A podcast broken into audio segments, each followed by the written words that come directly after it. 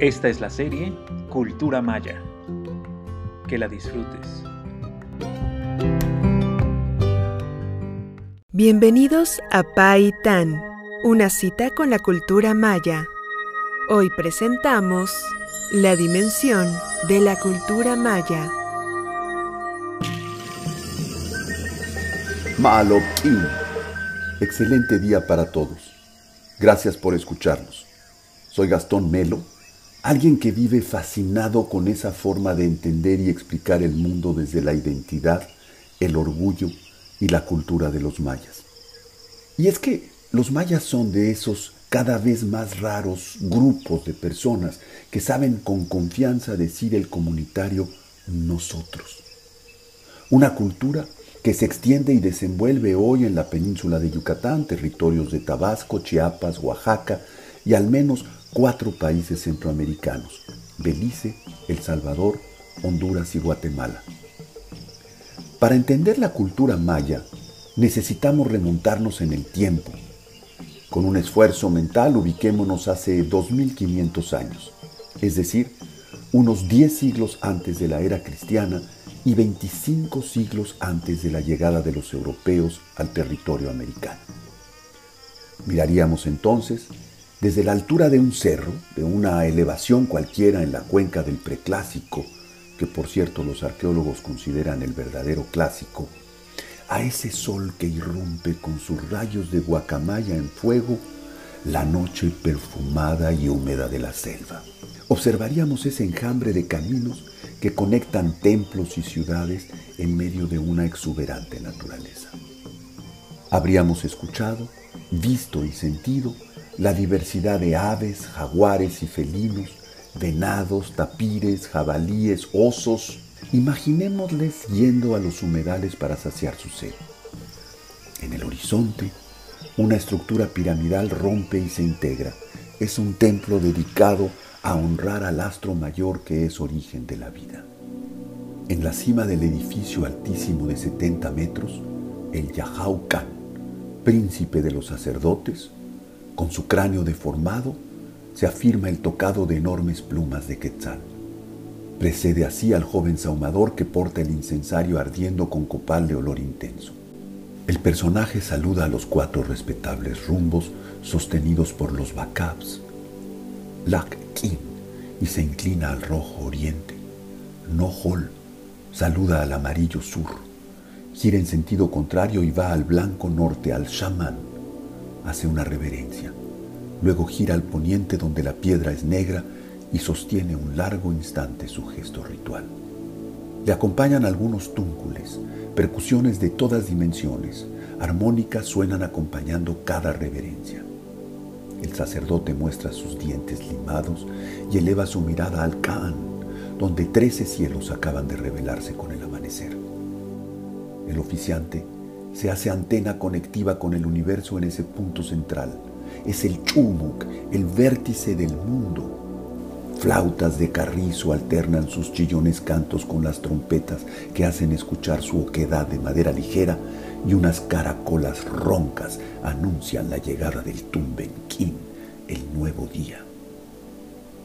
A sus costados, otros oficiantes con incisiones en el cuerpo, tatuajes y vestimenta ritual, sus rostros intervenidos de signos índigo, colorados y negros, siguen con orgullo la ceremonia. Sus orejas perforadas portan rituales anillos. Sus narigueras revelan su casta. En una terraza amplísima del templo solar, un grupo de mujeres altivas mira en silencio y portan saumerios. Continuemos nuestro viaje imaginario en el tiempo, sintiendo el profundo poder de aquellos altos oficiantes, y acompañemos con un esfuerzo mental la forma de vida de una de las más intrigantes, misteriosas y ricas civilizaciones en el planeta, la Maya. Estamos en el corazón del Petén, en la cuenca húmeda que hoy conocemos como Calakmul Mirador. Miremos con detenimiento, sin la prisa líquida y moderna de hoy, la antiquísima ciudad de Nakbe. Observamos la efervescente comunidad, activa, opulenta, afanada desde su división del trabajo en las distintas labores que reclama el crecimiento de la ciudad y el sostenimiento de los grandes señores, los yumes, balames, ajaos. En las terrazas, donde se cultiva el sagrado maíz, expertos en el oficio piden permiso a los señores del monte, los yumsiloo, para iniciar su labor. El maíz se siembra siempre y se cosecha a veces si las lluvias y las plagas son benignas. Interminables, se extienden las terrazas que son en ese periodo del año 600 antes de nuestra era la forma privilegiada para la cultura del Ishin, el sagrado maíz. A través de las calzadas blancas, los sabés, grandes árboles de zapote, las matas chicleras hacen sombras en los bajos húmedos para que crezca el cacao, la planta ritual nocturna que los gobernantes tanto aprecian. Más cerca de las casas, huertos de calabaza, achiotes, iques picantísimos, chiles que son el gozo del ardor del sol, la yuca, la papa, el ramón. En los mercados sobresalen colores de exóticas flores y frutas. Hay también cuencos y metales, telas y mantas, plumas de aves raras y riquísimos colores. Todo tiene apariencia de un ritual vinculante y profundo. La vida tiene un orden. En el calendario, las fechas todas siempre se basan en un referente astral, épico en ocasiones, marcando la apertura y cierre de los ciclos, las estaciones, de la vida litúrgica de la sociedad, los nacimientos, la iniciación a la vida adulta, la virginidad y el tiempo de los esponsales. El movimiento de Venus prevé con evidencia y transparencia para los gobernantes los ciclos buenos y malos, los eclipses, la posición de la estrella guía, Venus, el ciclo de las constelaciones, las sequías y la abundancia.